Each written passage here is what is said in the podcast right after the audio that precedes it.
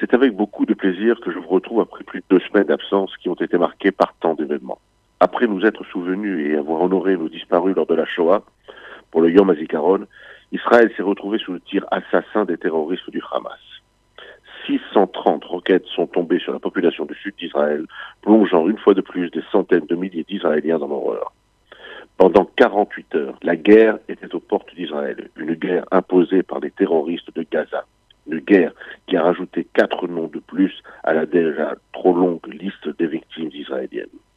Une guerre de justesse évitée suite à une réplique israélienne forte et à des négociations qui, une fois encore, nous laisseront un goût amer et une liste de questions sans réponse.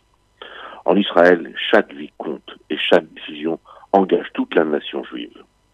Souhaitons simplement que ces décisions soient les bonnes et qu'Israël restera maître de son destin. Ce destin dans la même semaine, nous a fait nous souvenir de tous ceux, soldats et civils, qui ont perdu la vie pour qu'Israël existe et demeure.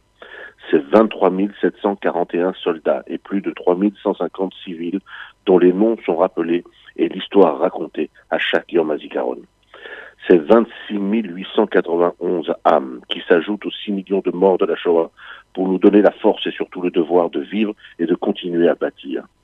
Ces 26 891 âmes qui ensemble prient pour Israël et son peuple, car elles sont, pour le peuple juif, à la fois le prix payé lorsque nous étions un peuple sans terre et abandonné, et également le prix à payer pour garder cette terre juive qui, il y a 71, a retrouvé sa maison. En leur nom, pour eux, pour la descendance que des millions d'entre eux n'ont pas eue, et pour celle que d'autres ont laissée. Bâtissons, résistons, soyons forts, et à l'image des douze personnalités qui ont allumé les torches lors de la cérémonie d'ouverture du Yom Hazikaron, ces douze Israéliens, juifs, druzes, soldats, médecins, chercheurs, volontaires jeunes, scouts et handicapés, qui par leur parcours et leur histoire ont montré la grandeur et la richesse de ce peuple, comme eux, soyons unis avec nos différences pour la gloire de l'État d'Israël, qui Tiferet Médinat Israël. Bon anniversaire à l'État d'Israël.